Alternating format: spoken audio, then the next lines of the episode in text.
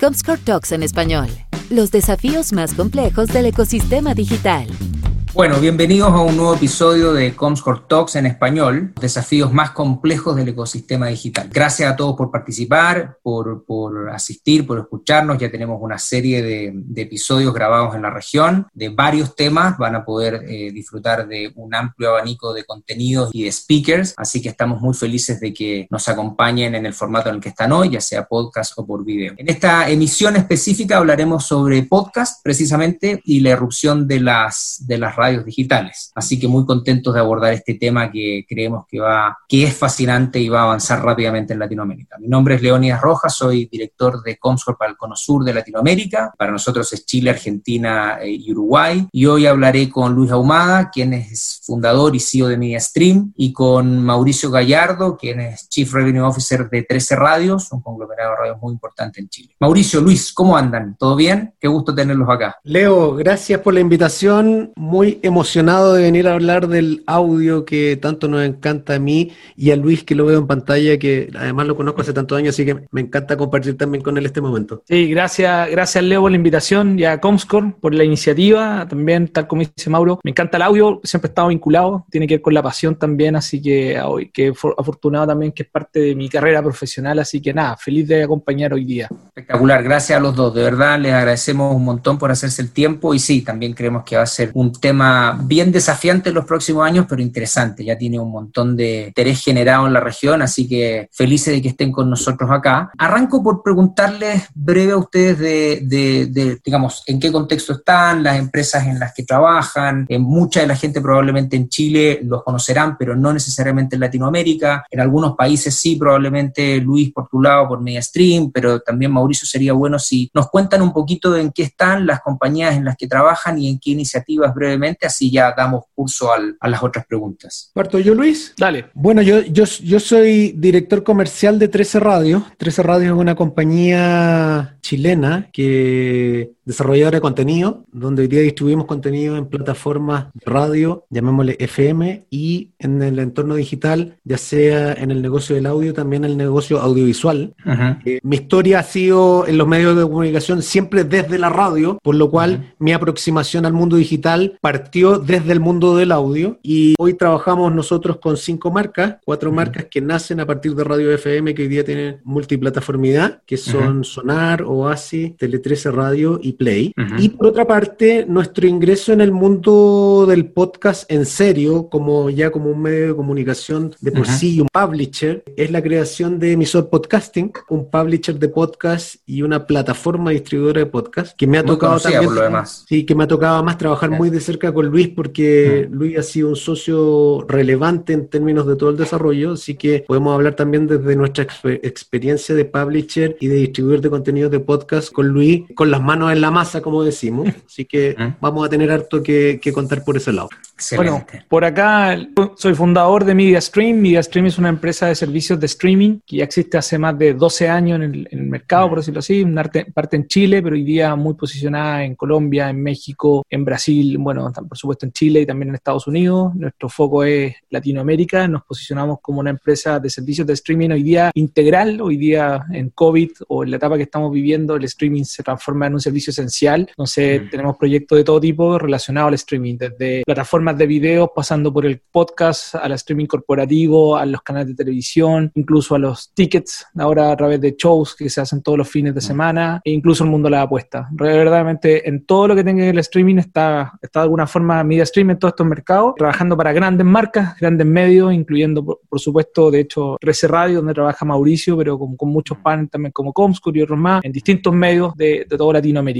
Somos eso, eso Media Stream hoy día, son más de 70 personas vinculadas 100% al streaming, ayudando desde los temas, aspectos técnicos que son sumamente importantes, incluso la comercialización. Estamos de todo en eso y eso es lo que hoy día hace MediaStream. Conocido además MediaStream también y, y muy atingente a lo que vamos a conversar hoy, así que todo lo que nos pueda aportar desde tu lado, Luis, también yo para, todos los, los, oyentes, ah, les voy a decir Lucho y Mauro, muy, muy de nosotros los chilenos, ¿ah? para hacerlo más, más coloquial también.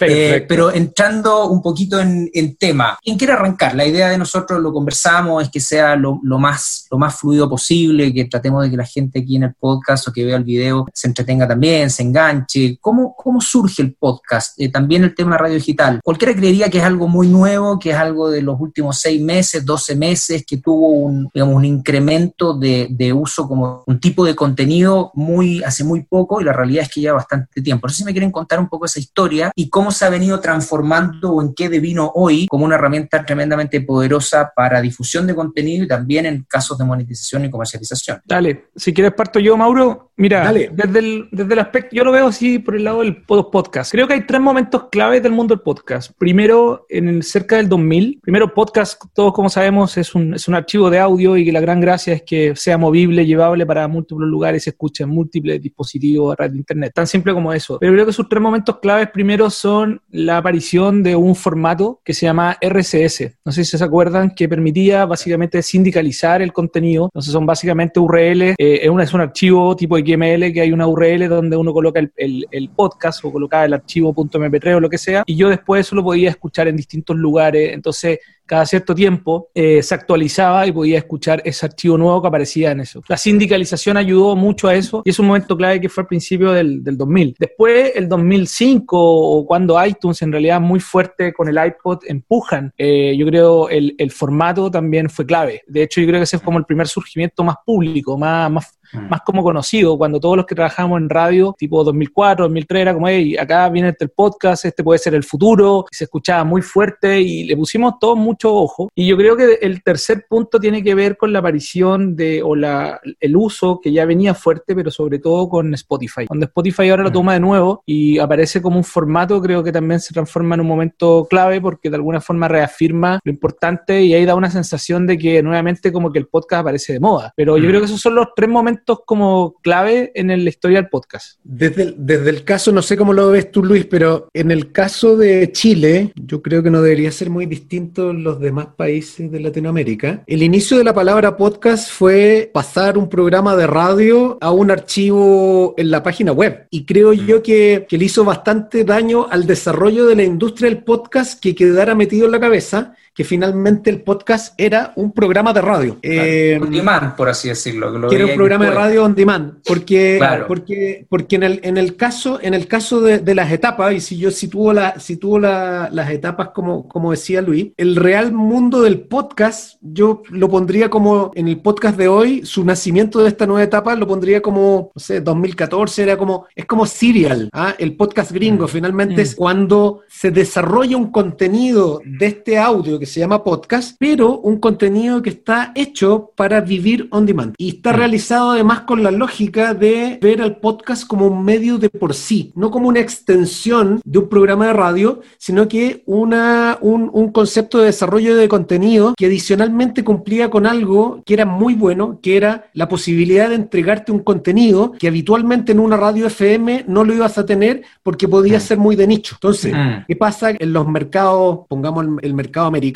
Se empieza a desarrollar contenidos de podcast y uno empieza a decir de investigación periodística, de historia, de astronomía, finalmente temáticas que en el mundo radial no tenían cabida necesariamente porque no eran un buen negocio, obviamente, y por otra parte porque para el mundo de los medios masivos se veía como contenidos de nicho. Pero la gracia del mm. podcast es que finalmente estos contenidos que para muchos previamente eran de nicho, cuando tú colocas ese contenido on demand, el nicho no es tan pequeño. Es decir, es nicho ofrecer un programa de historia los sábados a las 10 de la mañana en una mm. radio FM de Bogotá. Eso es de nicho porque tienen que llegar toda esta persona que le interesa la historia a las 10 de la mañana a esa radio mm. FM en Bogotá. Pero cuando el concepto de historia es como, dónde y cuando quieras, finalmente ese nicho no es tan nicho y la cantidad de miles de personas que pueden llegar a esos contenidos contenido es increíble. Entonces se empiezan a dar casos como por ejemplo, en su momento cuando viene el boom del podcast en España, que eh, la escóbula de la brújula, el podcast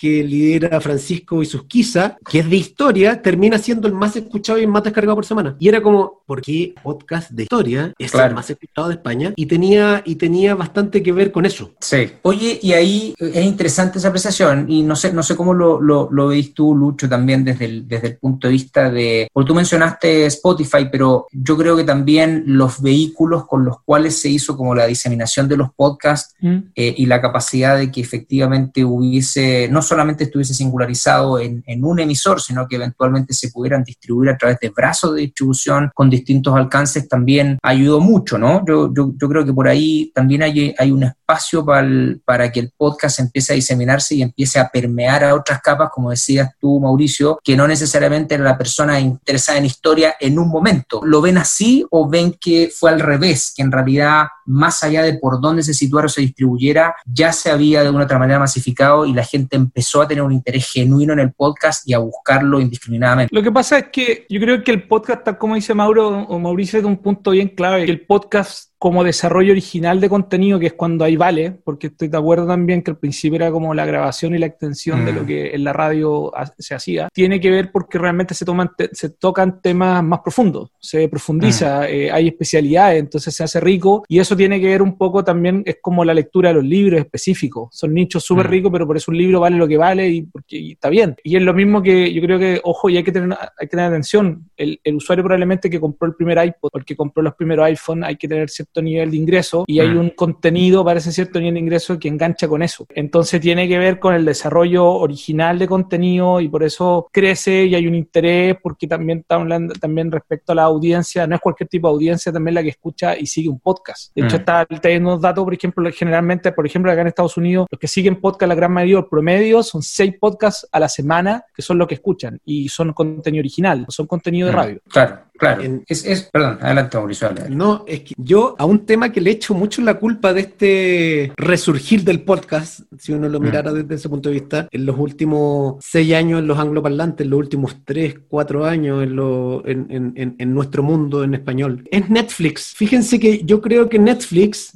a pesar de ser una plataforma audiovisual, nos enseñó el ver el contenido cuando queramos, como queramos, donde mm. queramos, y adicionalmente un contenido audiovisual además que tiene que ver con profundidad eh, respecto a los temas que a ti te son relevantes. Es decir, ¿te gustan los documentales? Métete acá, viejo. Acá lo vas a pasar bien y, va, y vas a ver un mm. montón de documentales. Entonces está como, yo llamaría que la curiosidad respecto a los contenidos que aplicó Netflix en el mundo audiovisual generó como este bichito en el mm. mundo del audio de ir a buscar estos nuevos mundos y estos nuevos contenidos. Y que otro, otro aspecto que es súper relevante y que también lo pongo, que lo pongo arriba de la mesa en términos de el desarrollo y que, y, que, y que Luis lo dice un poco respecto al perfil de los personajes que en un comienzo son los primeros oyentes de podcast, es que también en nuestros países, como veníamos un poco más atrasados, pero el acceso a mejores planes de datos mm. y a planes de datos más baratos implicó completamente un aumento en el consumo de data y ahí Luis puede, puede, ver más o menos la, posición respecto a la distribución de contenido. Pero yo creo que el aumento de, mejores planes de datos más baratos, planes más liberados, ayudó a que la gente empezara a consumir más opciones desde sus teléfonos que antes no lo hacía, porque antes tenías un plan de datos caro que decía, no, esto no lo voy a consumir porque me consume el plan de datos. No sé cómo lo ven Luis esa parte, pero yo creo que ese es un gatillante para mí en términos de, de llamémosle, del principal distribuidor como device de, de, podcast que son los teléfonos. Mira, yo creo que hay varios, hay varios temas. Por ejemplo, en, en, países como, como Estados Unidos, mientras Latinoamérica, por decir así, yo creo que está como un poco dormido. No estábamos haciendo nada. En Estados Unidos avanzaba todo muy rápido y, y, mm. muchas compañías ya tienen madurez respecto al mundo del podcast. Ya, no sé, el This, is American Life, está lo de Serial, Gimlet Media, hay varias compañías, de hecho, compañías que ya está interesante, que ya, ya es una industria que ha crecido tanto, mm. que han sido adquirida. Spotify adquirió por 340 millones de dólares dos compañías vinculadas a la producción como publisher o plataformas técnicas. Y hay muchas compañías que están incluso con harta inversión que están vinculadas al mundo del podcast. Entonces eso tiene que ver porque hay una industria madura ya en este mercado que no lo tienen todavía Latinoamérica y que está ahora como, que está de alguna forma un poco más fácil porque es cosa de mirar, oye, ¿cómo fue la historia en este rato en Estados Unidos 10 años atrás? Y es claramente lo que hay que hacer. Por eso yo creo que, por ejemplo, el trabajo que está haciendo, que ha hecho emisor, está súper interesante porque es un publisher. No se posiciona como simplemente un resumidor o sindicalizador del mejor contenido que tenga RC Radios, sino que es un publisher. Y eso lo hace, lo va, lo va a hacer trascender. pero ahora, respecto, creo que también otro tema que ayudó o ayuda mucho a Latinoamérica también son los dispositivos. Los mm. dispositivos, ¿a qué me refiero con esto? Obviamente todo a través de computadores hace mucho tiempo podríamos reproducir podcasts y todo lo demás, pero era los de Mac estaba más o menos fácil o Apple porque tenías el iTunes. Pero en el, caso de Windows, todo lo demás, bueno, había que bajar un, software especial, particular y entender un poco. En el caso de cuando ya aparece obviamente iPhone o cuando está Android y todo lo demás, ya de alguna forma te lo hacen mucho más fácil, es mucho más accesible a mucha gente. Además que el Internet en paralelo crece, además que ya es real, los 3G, los 4G y todo este tipo de redes que antes, no sé si se acuerdan al principio del mundo de los podcasts, eh, y de hecho por eso es una de las gracias del RSS Feed, que uno deja, deja el dispositivo, el iPod conectado y mientras se conectaba a Wi-Fi o se conectaba a la red por USB, descargaba los archivos para después uno escucharlo en otro lado. Eso ya hoy día es una realidad, pero es porque los dispositivos son más compatibles. Y, ni hablar que ahora a través del auto, por ejemplo, ya el auto es clave para escuchar el podcast. O sea, todos los, todas las radios, autos de radios modernos, los radio car y todas estas tecnologías están conectadas con el podcast. Y ni hablar de los, speakers, los, los, smart speakers. Ese es un tema. De hecho, la, el, el, podcast, y estoy completamente de acuerdo con los dos, el podcast además, es verdad, estructuralmente me parece que nosotros en Latinoamérica empezamos a tener una accesibilidad a, a planes de datos y a una capacidad de no solamente tener que escuchar o estar conectado en espacio iluminado, sino que lo podíamos hacer, lo podemos hacer en, en muchos lugares. Incluso nosotros como Comscore en algún momento hicimos un estudio de temas de video y recuerdo que una de las preguntas en una encuesta que más nos llamó la atención en tres países en Latinoamérica era que había una demografía que de una u otra manera más o menos calculaba los tiempos de transporte o el commuting, como dicen los, los, americanos, en términos de la duración de ciertos capítulos de streaming que estaban viendo de algún, o, o streaming o algún VOD que estuvieran viendo en alguna plataforma. Entonces, eso de una u otra manera habla de que efectivamente ya tenemos una capacidad y eso también les quería preguntar, ¿dónde ven las ocasiones de consumo del podcast? ¿Cambió lo que decía y tú, Lucho, de que hoy día yo veo mucha gente, no con la pandemia, pero veía antes eh, que se está transportando, que está manejando, que está en el tráfico, en un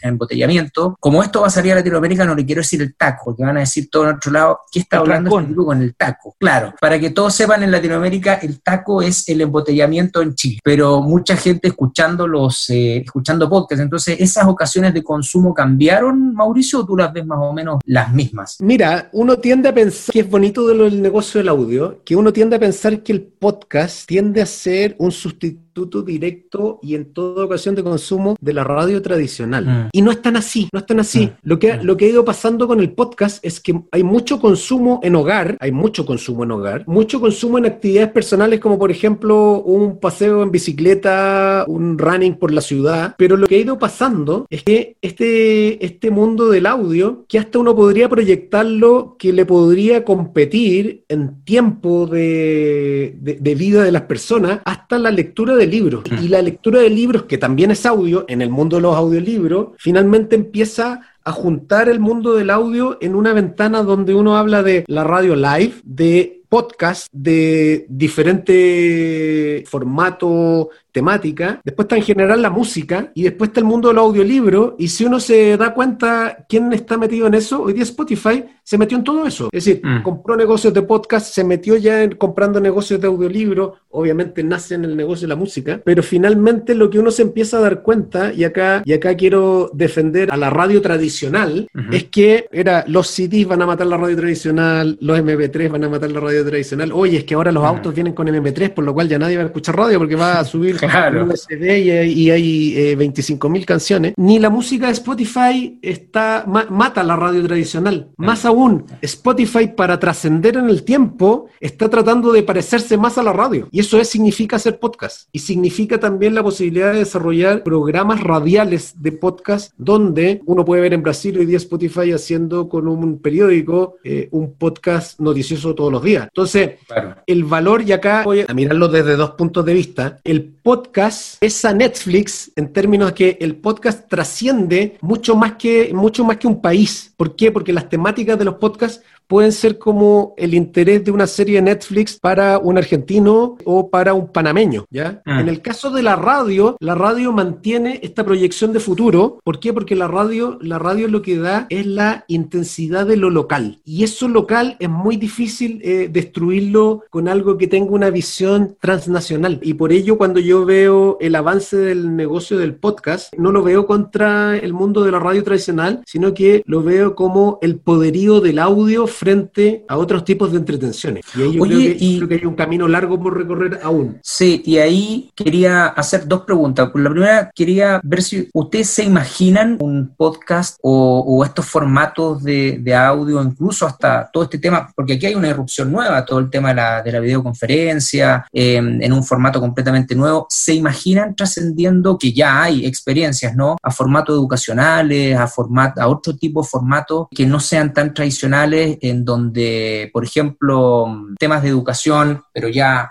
no, no de algo tan puntual, sino que bastante más amplio, que pudieran ser en, en temas de, de certificaciones o algunos postítulos se puedan hacer enteramente vía um, on demand a través de audios en formato podcast. Si hay experiencias, la he visto, dicho tú en Estados Unidos. Mira, yo creo que, a ver, yo creo que esto tiene que ver un poco mezclando con lo que decía eh, Maur- Mauricio recién de, la, de lo pasado. El audio sigue siendo el audio y sigue siendo potente Ah. como industria. Y no, y, y para los que están, partamos en radio, cambia como el medio, pero sigue siendo el audio muy potente. Y lo demostró Spotify cuando, no porque venga lo otro, de hecho, no sé si también como dato anecdótico, eh, en este último tiempo la, la- la venta del vinilo subió sobre el CD en tiempos de pandemia, que, que salió hace poco, y el audio sigue siendo importante ahora, y las tendencias de cómo consumir el audio sigue siendo, por supuesto, importante según lo que esté pasando en la mañana, según los noticieros, y así también en la radio online. Lo único, por ejemplo, nosotros hemos visto que sí los tiempos de escucha han sido más, más, más altos, O sea, la gente Mm. se mantiene aún más conectada, por lo cual, de hecho, una Mm. cosa interesante que yo creí que en un momento que, ok,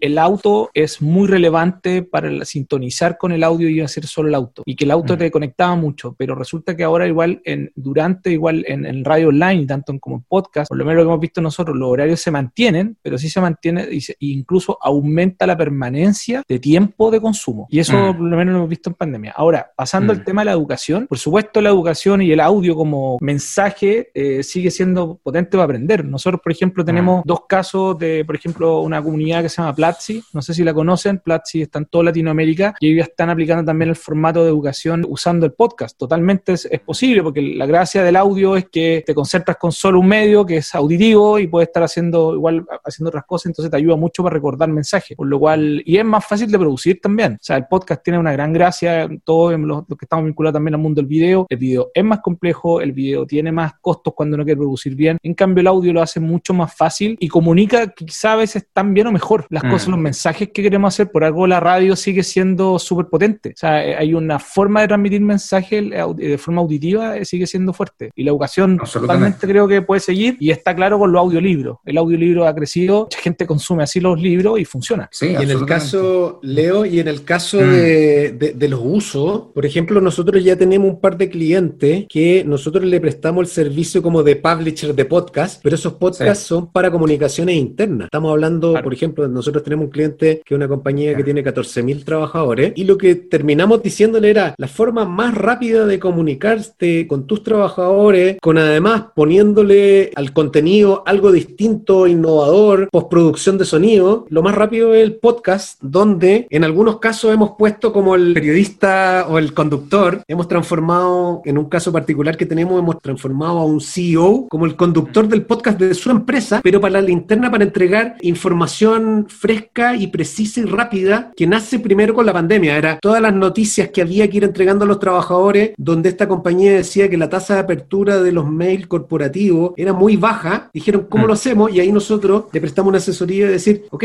innovemos, innovemos con podcast. Y yo creo que ahí hay un mundo por recorrer. El Mm. tema de la educación, lo que decías tú, lo que decía Luis, es un mundo muy grande, pero también está la fórmula de, de ocuparlo un poco como, como contenido para la interna, que sea uno, y otro mundo que viene desarrollándose ya fuertemente, en, en- en- en el caso nuestro no- nos ha tocado ya en innumerables ocasiones trabajarlo, es utilizar el podcast no solamente como una herramienta de entretención o de educación, sino que también como una forma de branded content corporativo donde se puede desarrollar contenido desde la marca hacia una audiencia y ese ese contenido puede ser un contenido de entretención, pero ligado completamente al propósito de la marca, que es una marca desarrolla un contenido que es de entretención, pero desde el punto de vista de los propósitos de ella, para que indirectamente ésta le aporte a la reputación corporativa. Y por otra parte, hay un mundo que se ha explorado bastante, que uno en general lo ve dentro de Spotify, si, si, si aquí, si esto ya, es, esto ya no es que sea algo del futuro, esto ya es del presente, que tiene que ver con utilizar el podcast como una herramienta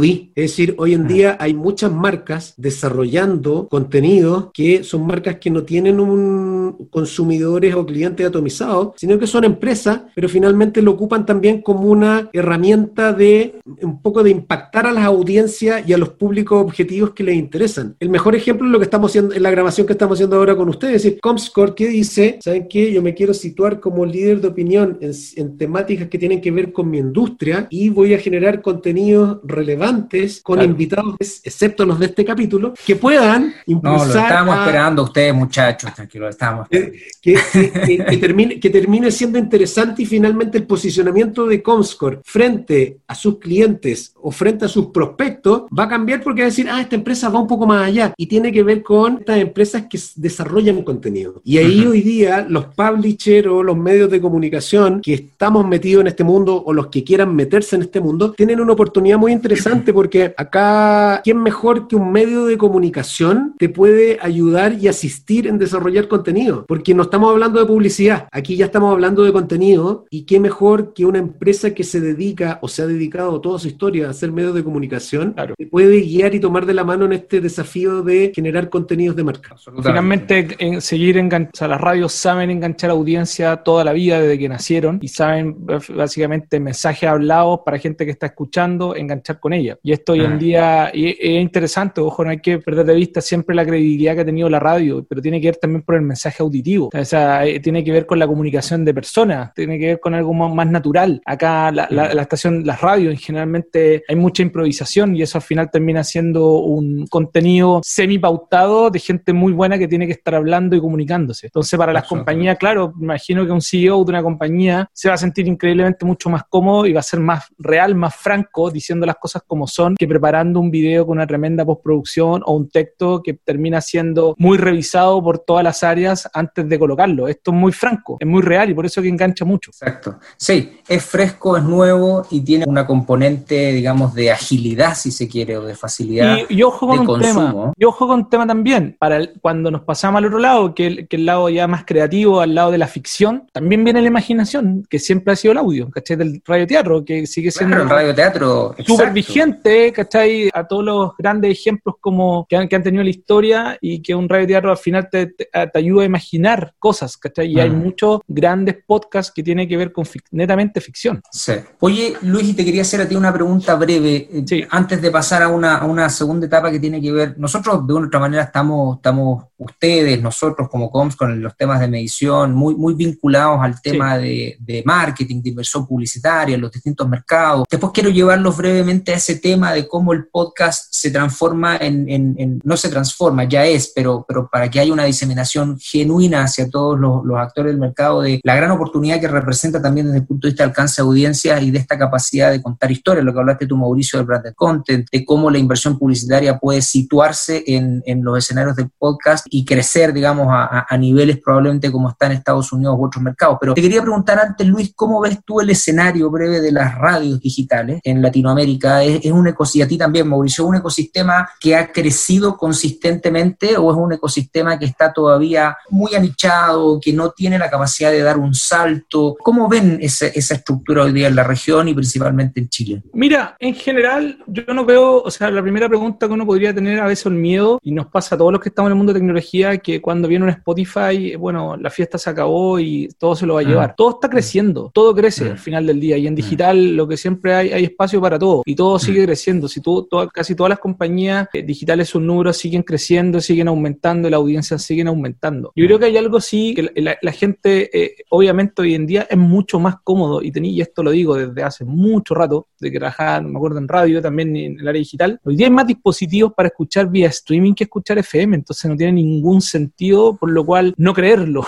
O sea, las posibilidades, veamos nuestras casas nomás y veamos cuántos dispositivos podemos escuchar en streaming y veamos cuántos pueden escuchar FM. Y nos vamos encontrar con una noticia aterrante, no creer en el streaming y no creer que... Y ahora, el tema donde creo que donde siempre falta o donde los usuarios llegan, van, es hacerlo muy accesible, hacerlo muy mm. cómodo para el usuario. Y eso mm. es donde las plataformas digitales, las grandes plataformas, eh, no se equivocan o, más que, o se, probablemente se equivocan todos los días, pero apuestan mucho en serio. ¿A, qué me refiero? Muy buenas aplicaciones, muy buenas mm. webs, que respondan rápido, que siempre estén disponibles, hacer las cosas como los usuarios se acostumbraron. Quiero entrar, darle play y no quiero más historia. No me la hagas complicada, házmelo accesible, que estén en todos los lugares. Eso es lo que les gusta a los usuarios. Mientras esas condiciones se, sigan dando, los usuarios van a encontrar con tu contenido. Yo creo que eso es lo clave y eso es lo que creo que ahora, sobre todo te diría los últimos dos años en el audio, lo he visto con mucha apertura y con mucha preocupación, buena preocupación, que antiguamente, y probablemente yo creo que ahora con pandemia ha sido aún más porque estamos en la casa y bueno, ¿dónde lo escuchamos? Y si yo soy dueño de un contenido y no lo veo bien mi contenido, me está dejando en cierta desventaja con una gran compañía de audio como Spotify, por ejemplo. Sí, ahí yo creo, ahí, ahí hay un gran tema y, y voy a hablar desde, desde, lo, desde la gente radio. Yo antes de trabajar en 13 Radio, trabajé 10 años en el grupo Prisa. Cuando, ¿qué ha ido pasando? Finalmente al comienzo se hablaba de las radios FM y las radios digitales. Mm.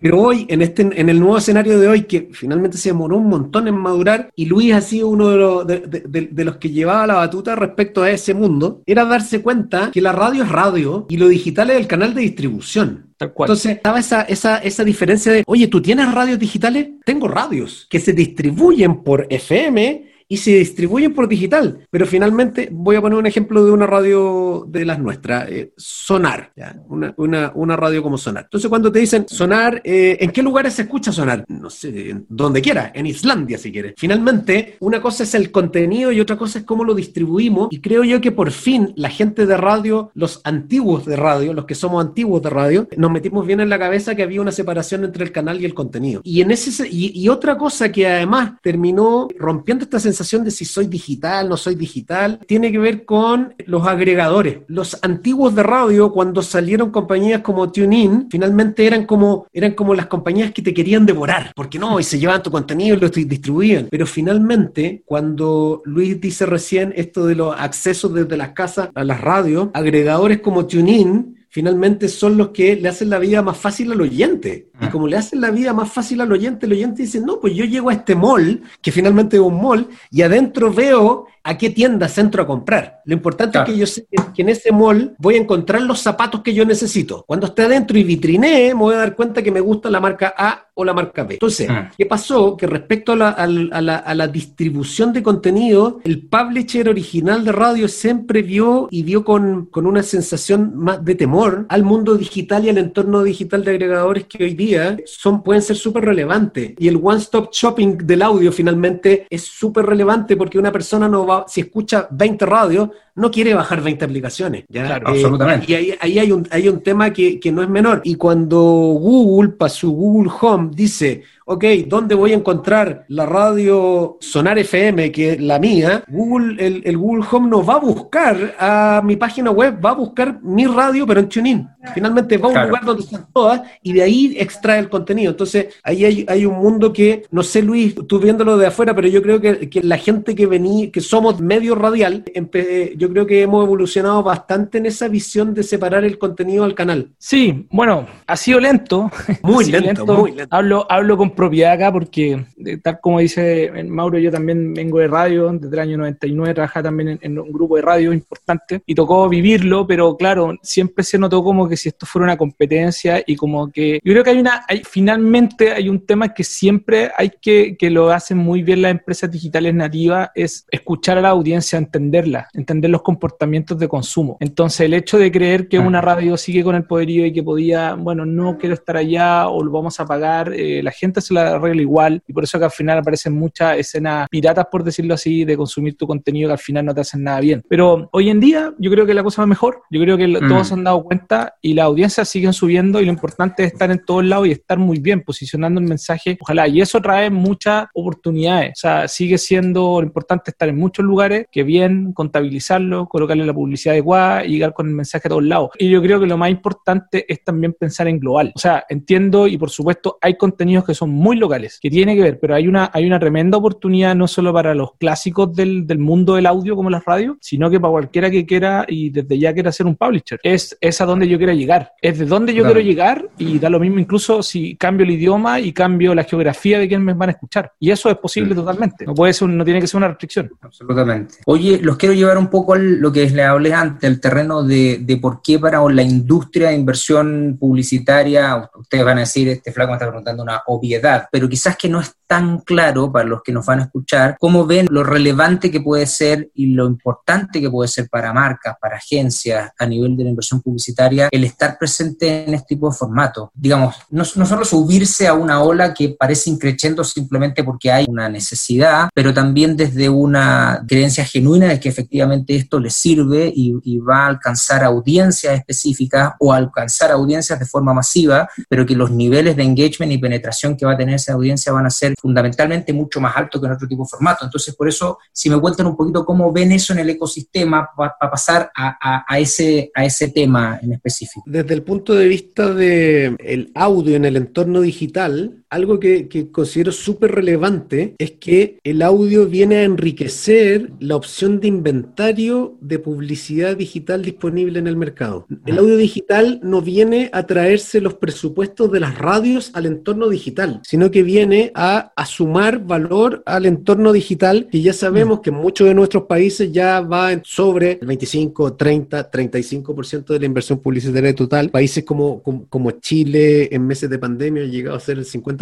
Entonces, antes de, antes de ir al detalle, Leo, me gustaría detenerme en el, en el valor de ese audio en este entorno digital. Me pasa que lo sofistica de una manera importante, le da el valor a las marcas que requieren y da una opción de hacer una publicidad más elegante. ¿A qué me refiero con eso? A que yo tengo sitios web, yo vendo display, vendo banner, vendo ITT, pero finalmente cuando uno entra a un portal noticioso y yo como avisador compré 500 mil, un millón, dos millones de impresiones de un 300 por 250 en el home de ese portal, aparezco con muchas marcas a la vez. Aparezco con muchas marcas a la vez, yo aparecí ahí, el otro era venta programática, yo compré el ITT y esta sensación de, de decir cuál es la diferencia entre el banner tradicional o ese display tradicional y el audio, es que el audio cuando sale solo te escuchas tú. Es decir, mm. qué mejor que una persona caminando por la ciudad con su audífono y en un momento empieza a escuchar a tu marca hablando. Y más todavía, si eres capaz de desarrollar en forma creativa ese contenido, puedes trabajarlo de forma tal que le estás diciendo a la gente porque distribuiste las 300.000 impresiones de audio de ese contenido solamente en teléfonos móviles, a la persona le, está, le va a decir, oye, tú que estás en estos momentos, y a las una de la tarde, tú que estás en este momento en tu teléfono móvil escuchándome, lo más seguro que estés pensando en el almuerzo, entra en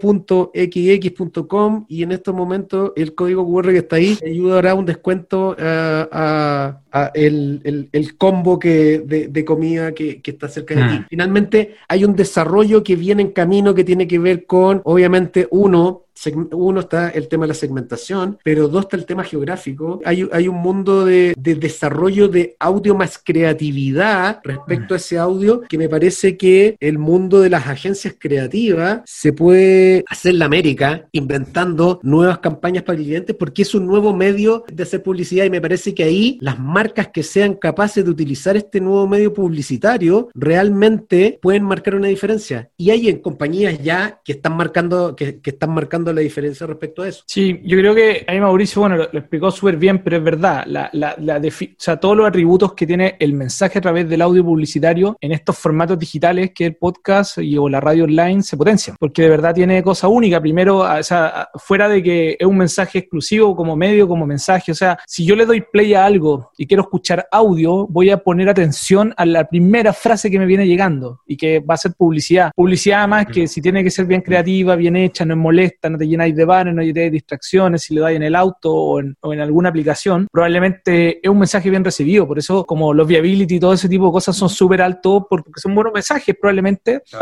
y, se potencian. Y además, en términos de tecnología, hay muchas posibilidades de en qué momento colocar esos avisos. Entonces, obviamente, hay mucha ahí, como, como te diría, como yo, yo creo que también hay lo, potencia totalmente, más que un tremendo aliado, al final, todas estas soluciones para el, para el mensaje tradicional de, audio. Oye, no, Y lo, otro que, lo otro que a mí me encanta y que siento que está en un momento muy apasionante en, términos de, los mensajes publicitarios es que nosotros veníamos saliendo, yo le diría, diría no sé, hace 12 meses, 18 ¿Mm? meses atrás, de un mundo publicitario muy, pero muy cuantitativo. Era solamente el indicador cuantitativo. Pero ¿qué pasa? Que hay demasiados temas que tienen que ver con el racismo, con las fake news, con la falta de confianza en las instituciones de cada uno de los países, con eh, el valor de la democracia, con la inclusión. Finalmente hay una cantidad de temas en todos nuestros países que lo que está llevando a que las marcas se cuestionen mucho las cosas. ¿Cómo digo las cosas? ¿Cómo las hago? Mm. ¿Con quién me saco la foto? Es decir, hoy en día la reputación corporativa es tan relevante en términos de dime con quién andas y te diré quién eres, que mm. el brand safety que da meterse en el mundo de los podcasts, por ejemplo, es muy, muy, muy importante. Entonces, cuando yo decido que mi marca como propósito tiene que ver con el desafío de, un, de una mejor vida para las personas que participan en la sociedad, si yo me meto a auspiciar podcasts que tratan de vida sana, de calidad de vida, podcasts que en general en los distintos países, parte en español, parte en Molo Cebrián en, en Madrid haciendo Entiende tu mente, que es uno de los más escuchados en Latinoamérica en Spotify. Finalmente, si, si mi marca está metido en podcast de esas temáticas, también estoy eh, siendo súper lineal con mis propósitos de marca. Entonces, esta cosa como decir, lo cuantitativo es relevante, pero ¿saben que Hoy día en el mundo de lo cualitativo, lo cualitativo llegó a nivelar lo cuantitativo. Y creo yo que el discurso del branded content que puede tener las temáticas de los podcasts le puede dar a las marcas un soporte para auspiciar contenidos que realmente vayan en línea con lo que ellos creen. Es decir, hoy en ah. día cuando uno dice, no, es que auspicio, no sé, un programa de televisión que en horario prime y donde lo único que hacen es un programa, no sé, de narcos, un programa de narcos, y donde matan, matan, matan gente, matan gente, y viene el comercial, y, la, y el primer comercial de la tanda es una marca que lo que quiere trascender es la familia, los valores, la tranquilidad y todo, tú decís, hay una dicotomía en muchas veces en la publicidad respecto a los medios o al momento del medio en cual sale, y en ese sentido creo que el podcast da una forma de comunicación súper relevante, y obviamente las radios, que vienen con un camino muy recorrido mucho antes, tienen un valor que en general otros medios no tienen en nuestros países, y que es que la radio es el medio de comunicación más creíble en Latinoamérica. Y en tiempos de pandemia, en tiempos de crisis política, si uno ve las encuestas de todos nuestros países, finalmente la gente encuentra que ese es el medio que realmente dice las cosas como son, es el medio que me entiende, que me apoya, que me escucha, que es mi amigo, y finalmente cuando escucho una publicidad en ese medio que es mi amigo, finalmente, como el ejercicio matemático cuando uno era, era pequeño, los amigos de mis amigos son mis amigos. Bueno, si, ah. si, una marca es amiga de una radio, va a ser amiga mía también como auditor. Yo creo que ese, ese tema es un tema que muchas veces las radios no ha costado hacérselo sentir a, a, los mercados publicitarios y que hoy día sí nos están escuchando mucho más porque el valor cualitativo de las marcas respecto a sus propósitos y valores hoy día está muy, muy en boga. Pero ahí tiene, solo quería hacer un tema interesante que tiene que ver que también es increíble que la falta a veces también de que hay que ponerle mucho ojo a la innovación interna y dejar a, los medios que también lo hagan, lo intenten y se equivoquen, como todo como tiene que hacer la innovación, porque lo que parece lógico que un grupo, por ejemplo, radial, debería saber mucho eh, de, estos, de estos tipos de comportamiento en las personas, debería liderar el audio, no siempre sucede. Entonces mm. ahí es donde eh, generalmente, por ejemplo, no sé, Uber no lo inventó una marca de auto. Eh, entonces la innovación a veces viene de gente muy disruptiva. Entonces, obviamente se puede, alguno se puede poner las pilas y no ha pasado con el e-commerce y todo, hay tremendas lecciones. Entonces ahí lo único hay que como que engancharse rápido, porque también es rápido equivocarse, y digo equivocarse en el, tema positivo para cómo mejorar, qué hacer, porque se puede, y moverse rápido, innovar y dejar siempre a un área, a alguien en particular. Y por eso yo destaco igual a, lo, que han hecho ahí con Mauricio, que es cierto, hemos colaborado juntos y estamos felices, pero es que se han podido hacer un espacio. Podrían haber invertido en otra estación de radio más, pero no, y, y lo hicieron a través de digital. Y yo he visto también muchos grupos radiales o conversaciones cuando también todavía están diciendo, bueno, y, hacemos algo en el podcast, ¿o no? ¿Tú le creí eso? Claro. digo, no sé si le creo, pero hay que hacerlo. lo único que siempre digo, hay que hacerlo. No, no, no sé si creer o no creer, no, creo que no va mm. por ahí la pregunta. La pregunta es, hay que hacerlo. Mm. Sí, es, ir, al frente, sí El punto ese de Luis es súper, súper importante que tiene que ver como con, con, los incumbentes versus los disruptores. El incumbente siempre, siempre está tranquilo y siente de que no va a pasar nada y en general los nuevos mercados, y es cosa de preguntarle a las industrias del papel. Finalmente las industrias del papel terminaron después siendo los mercados libres, los OXL vendiendo autos, finalmente hay un montón de marcas que se metieron en los negocios donde estaban los incumbentes tranquilos en su rancho. ¿Por qué? Porque los incumbentes en general no se cuestionan el futuro y muchas veces pecamos de que las cosas no van a cambiar. Entonces, en el caso de los medios de comunicación, si hay alguien que nos está escuchando y que trabaje en algún medio, finalmente en los medios tenemos que hacer intraemprendimientos para mirar el futuro, porque si no, los medios tradicionales, por eso nos llaman medios tradicionales, y el, el sobrenombre de medio tradicional es un poco también eh, caricaturizándolo, como diciéndole, el medio tradicional finalmente se va a morir porque es tradicional y, la, y el trabajo nuestro dentro de los medios es esa disrupción de decir, ok, pero adentro tenemos equipos que trabajan disruptivamente para tratar de mirar las cosas no como el incumbente que está tranquilo, sino que como alguien que quiere cambiar. Y eso mm. tiene mucho que ver con la cultura de las compañías. Yo creo que estamos en un momento para los medios tradicionales que es súper relevante que entiendan que esa disrupción, si no la hacen desde adentro, puede aparecer alguien que en tres o cuatro años más les termine quitando el negocio. Claro, absolutamente. Yo los quiero, los quiero llevar ya hacia la parte final y les quería hacer una pregunta um, asociada a lo que habíamos hablado antes, inicialmente respecto a la inversión. ¿Consideran ustedes genuinamente que hoy día en Latinoamérica o en Chile las empresas, los anunciantes, las agencias están realmente involucradas con el tema audio en general, streaming, podcast? Hay, hay, está, y si no, está creciendo y eventualmente, ¿cómo, cómo creerían ustedes que debiese transitar ese camino y, y por dónde debiese venir esa chispa que empuje esto hacia que realmente se posicione como en otros mercados. Lucho, tú que estás en, Estados Unidos. No, yo creo que, a ver, yo creo que falta mucho todavía, pero mm. tiene que ver con un proceso de educación con las agencias, marcas, el formato, todos, todas mm. las partes involucradas. Que, ¿A mm. qué me refiero? Más información, más medición, más de lo, todos los atributos buenos que hemos hablado. Bueno, hablemoslo también en, en datos concretos y es un tema que todos nos tenemos que poner de acuerdo. Ahora, falta mucho y yo creo que, por ejemplo, que existan eh, estos grandes players de, de, audio como Spotify, al final del día por ese lado hay que verlo como positivo, porque enciende una industria que estaba apagada. Entonces se transforma en este caso en un aliado. Cuando uno dice, oye, ahora yo te vendo este formato, bueno, la gente ya luego empieza a entender de qué se trata. Por lo cual lo que hay que tomar como industria entre todos los, todos los players que están, que somos parte de esto, empezar a decirlo, empezar a hablarlo, empezar a decir los atributos y empezar a decir que se puede acá. Y la buena noticia es que en mercados más desarrollados está súper bien implementado. O sea, hay mm. todo un ecosistema de muchas compañías vinculadas solo y exclusivamente al audio. Entonces lo demostraron que estando en un mercado grande se puede, y eso sí o sí va a pasar en Latinoamérica, por lo cual falta, pero la buena noticia es que yo creo que va a resultar. Eso es lo, mm. bueno. Nunca creo que todo se lo va a llevar un único player. Y lo bueno también mm. es que para suerte del mundo digital, no hay que olvidar que las grandes redes sociales, por suerte hasta ahora, no están vinculadas tampoco a este mundo, por lo cual hay un tremendo espacio. Ojo, no es menor, no es menor que hay un tremendo espacio ahí de posibilidades de crecer. Oye, y,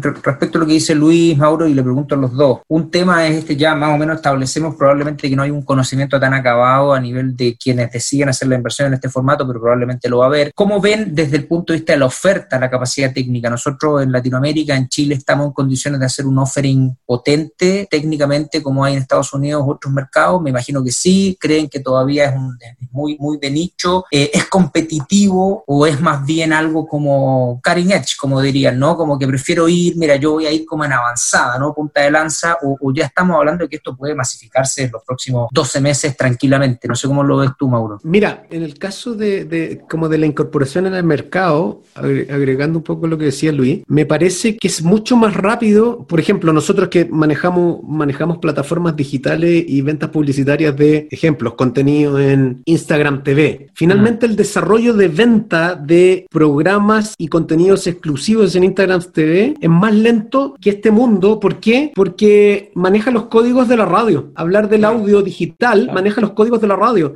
Ah. Entonces, como maneja los códigos de la radio, la gente entiende que es un auspicio, que son las tandas, que es una tanda exclusiva, que finalmente sería una tanda con un avisador, que es un pre-roll de audio cuando uno, cuando uno entra a una radio en vivo o a un podcast. Entonces, en el no le es ajeno en, rigor. No le es ajeno, entonces la semántica es súper es súper conocida, entonces en ese sentido me me parece que deberían, deberían dar muy bien. Respecto a la parte tecnológica, después Luis te puede comentar un poco el mundo de, el, mundo de la plataforma tecnológica que ocupamos nosotros a través de con MediaStream, que tiene que ver con AdWiz, pero desde el, desde el punto de vista del, de lo nuevo que tiene el mundo del podcast ya, que no tenía el mundo de la radio, que es el desarrollo de los podcasts de marca, lo que tiene que, lo que se tienen que dar cuenta las agencias de medio y las agencias creativas es que aparece un nuevo player en el escenario que puede ser, y en el caso nuestro, muy relevante, y ya con la explicación de cosas que ya hemos hecho, que son las agencias de comunicación estratégica. Las agencias de comunicación estratégica, como están desde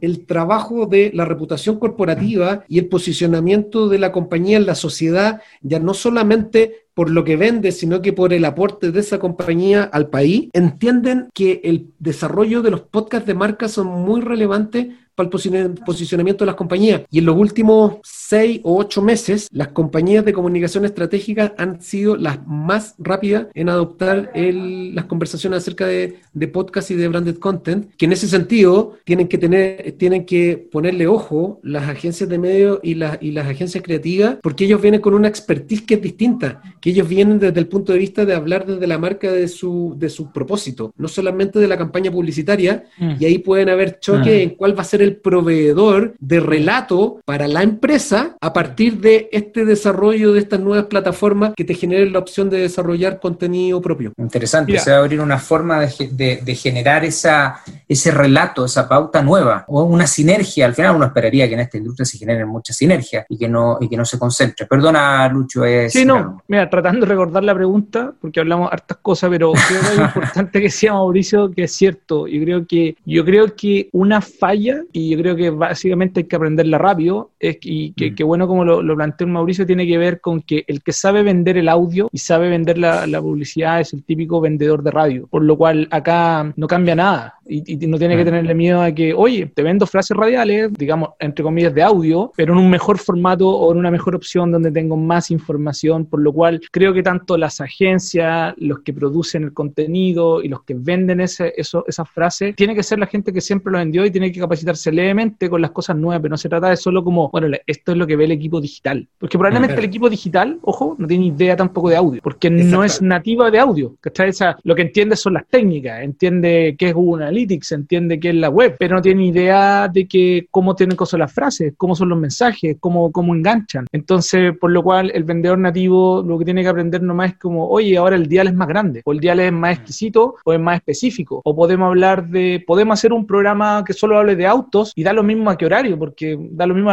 cuando, cuando la gente enganche y lo podemos, podemos hacer muchas cosas. Eso, por, mm. eso como por el lado de la, del típico quien venda y quien, para no tener como la, la duda como, ah, pero acá esto lo vende otra persona y es como una amenaza para la radio tradicional o el vendedor tradicional y bla, bla, bla. Y por el lado... Tiene que tener un, equipo muy sofisticado, claro. Claro, porque no cambia tal cual. Yo creo que también hay que ponerse en esa posición, como, hey, pero si esto es lo que hemos vendido siempre, punto. Esto, es lo, que hemos vendido siempre. Esto es lo que hemos vendido siempre y de verdad es así. Y por el otro lado, por el lado de la parte más como técnica y las posibilidades y todo lo más, por supuesto hay todo un ecosistema que ha ido evolucionando y, mucho más y, con muchas prestaciones que se le saca todavía poco provecho en Estados Unidos, por supuesto, poco mercado de Estados Unidos porque probablemente es el mercado más desarrollado en el podcast a nivel mundial, pero primero tú puedes comprar, hablemos de las cosas que se pueden hacer hoy día con la tecnología, por supuesto, voy a auspiciar un podcast y quiero que solo se escuche en los autos, quiero que solo se escuche, por supuesto, la frase de audio en una marca de teléfono particular se puede, o en un país, o que tenga ciertos intereses, por supuesto todo eso se puede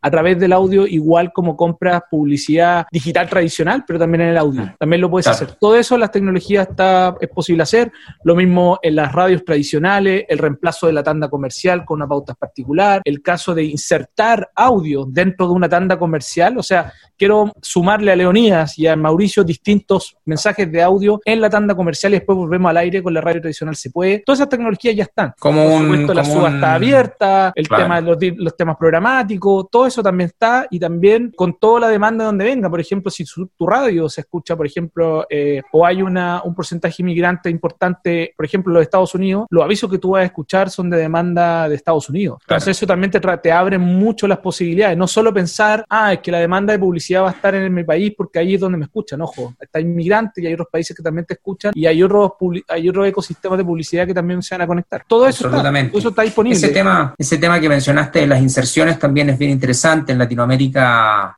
tuvimos un podcast y los invito a los que están escuchando también a revisarlo, un podcast de mm, acerca de Addressable TV y todos los temas de televisión conectada, que también es un tema en video que es súper interesante, que son cosas que en Latinoamérica no se ha impulsado demasiado, muy, muy, muy levemente, pero tiene que ver con eso también, con la capacidad de llegar, como, como la tecnología que ya puede proveer el audio, que es llegar en una tanda a dos o tres, con dos o tres mensajes o cuatro mensajes distintos a cuatro personas distintas, dependiendo de las características que tú quieras, una segmentación. Eso, eso es importante y eso es importante es que el mensaje quede claro hay muchas empresas de tecnología y empresas del mundo de la publicidad que lo tienen ya implementado, que está mm. en el caso particular de MediaStream y bueno, junto a 13 Radio con emisor podcasting está, existe, está conectado, mm. eh, todas, esas, todas esas posibilidades. Entonces ahí obviamente hay muchas posibilidades de incluso con una inversión pequeña de llegar con el mensaje preciso a, cada una de esas audiencias. Sí, es bien interesante. Y les quiero hacer una, una última pregunta, porque yo sé que estamos, estamos casi en el tiempo y esta es una pregunta para ir concluyendo porque transitamos por varios temas y se nos deben haber quedado un montón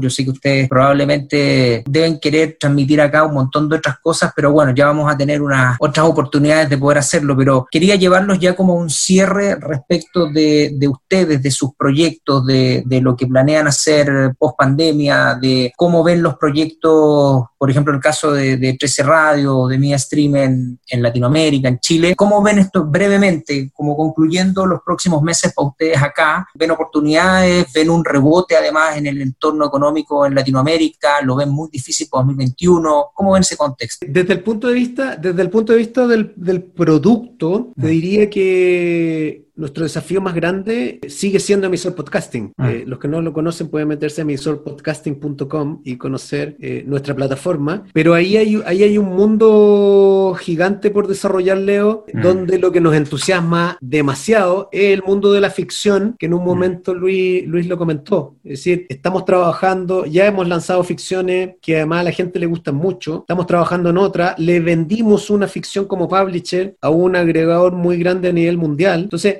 ese mundo está muy bullante ah. y, y, yo creo que la tarea, la tarea de la evangelización hoy día está no solamente en el, en el lado de los avisadores, sino que sigue siendo tarea la evangelización en los mundos de la audiencia, donde lo que uno espera que la, la transversalidad de esa audiencia sea mayor y pueda llegar eh, también fuerte a los estratos de socioeconómicos medios, porque hoy, mm. día, hoy día la incorporación de los estratos socioeconómicos más altos ha sido muy exitosa y lo que empieza a pasar como por chorreo y que tiene que ver con los líderes de opinión que han ingresado a este mundo de los podcasts, es que finalmente los estratos medios también se van a sumar a esta tendencia mundial del podcast mm. y, y, lo que va pasando, y yo creo que ahí Luis puede confirmarlo también, pero hoy en día seis meses para el mundo del podcasting es toda una vida, lo que significa que lo que podemos avanzar en un año puede ser, puede ser bien increíble. Espectacular. Sí, bueno, por el lado de MediaStream ha sido como, como bien desafiante porque básicamente no hemos parado. La pandemia, eh, algunos se tuvieron que reinventar, nosotros en realidad se nos vino más trabajo, pero además una visión de decir, bueno, qué más oportunidades se nos están dando y la verdad es que son infinitas. Entonces estamos eh, con una visión muy, muy amplia, pero a la vez también con foco de escalar mucho la solución que tenemos. Eso ha sido como te diría los desafíos internos que estamos y nos ha ido muy bien. Somos como hoy día una gran opción, por suerte nos pilló en un momento con un equipo sólido, eso era súper importante, fuerte que está trabajan en distintos lugares y, muchos, muchos grandes medios, ya sea radio y televisión, que, que, son como sobre todo lo que nos mezclamos acá más con Comscore, se han acelerado a conversar mucho más con nosotros, conversas que antes se demoraban mucho más. Nos ha tocado migrar a muchos clientes a través de los Media Stream, pero a la vez también estamos viendo muchas oportunidades muy fuertes y de forma muy involucrada con la monetización. Creo que la monetización es algo que falta todavía mucho que, que abordar. Eh, no solo las opciones conocidas como las redes sociales son la opción para los medios, por lo cual estamos siendo tremendamente proactivo. Hemos hecho acuerdos grandes en, Latinoamérica, por ejemplo, con Adwis, que comentamos recién. Estamos reafirmando mucho la relación con ellos, apoyándonos mucho en Latinoamérica. Acabamos de firmar un acuerdo con SpotX, que es una gran comercializadora también acá en los Estados Unidos, para allá en Latinoamérica, para el mundo del video. Entonces, eso es un punto importante, la monetización. Bueno, las plataformas de OTT también no paran de crecer. MediaStream está involucrado con varias plataformas y, ahora acaba de volver el fútbol, así que este fin de semana fue tremendamente movido. Eh, las tiqueteras, me imagino que han visto toda la evolución de las tiqueteras. Bueno, nosotros estamos trabajando ahora con, México, que se cae audiencia. En México estamos trabajando, por ejemplo, con Ticketmaster. Hizo Ticketmaster Live. Todos los conciertos que hacían antes físico, la productora CIE o CESA, lo está haciendo en nuestra, a través de nuestra plataforma y varias otras tiqueteras. Entonces, se nos está muy, está muy movido y nuestro foco ahora es decir cómo, bueno, aprovechamos cada una de estas oportunidades y escalamos en todos los mercados que estamos, eh, que, en realidad son todos casi todos de habla hispana, de España hacia, hacia Chile. Qué bueno, me, me, alegro, me alegro que estén, que estén los dos con, con proyectos interesantes. Después ya fueron comentando mediastream.com, emisorpodcasting.com, también las radios de 13, toda la gente que quiera, digamos, adentrarse un poquito más en eso lo puede hacer. Sobre todo, comento para la gente que va a estar viendo este podcast en, en la región, que lo esté descargando en México, en otros países donde Argentina, Perú, en Brasil, donde hemos tenido descargas. Brasil un poco menos por tema idiomático, hemos generado algunos temas en portugués ahí, pero en general en la región hemos tenido muchas descargas. Yo quería agradecerles por esta muy, muy entretenida conversación. Nos, nos extendimos un poco, la gente marketing nos va a matar porque nos extendimos un poquito más, pero estuvo muy, muy entretenido. Agradecerle, Luis, a Mauricio por, por el tiempo, por estar, estar acá con nosotros. Ya les vamos a ir dando, digamos, algunos datos para que ustedes después escuchen sus, sus comentarios acá y sus equipos, pero desde ya el tiempo, la, el conocimiento que volcaron acá, yo creo que va a ser increíblemente valorado, no solo por nosotros en Comscore y los equipos, sino también por la gente que va a descargar el podcast en la región. Gracias a los dos por participar y gracias a todos por escucharnos hoy en el, en el nuevo capítulo de Comscore Talks, de los desafíos más importantes en el ecosistema digital en español. Tenemos un formato en inglés también para los que quieran escucharlo. Eh, y bueno, gracias a todos y nos veremos en un próximo episodio para Latinoamérica, para Chile, para Argentina. Se viene uno para Argentina bien interesante también. Hasta la próxima. Gracias. Comscore Talks en español. Los desafíos más complejos del ecosistema digital.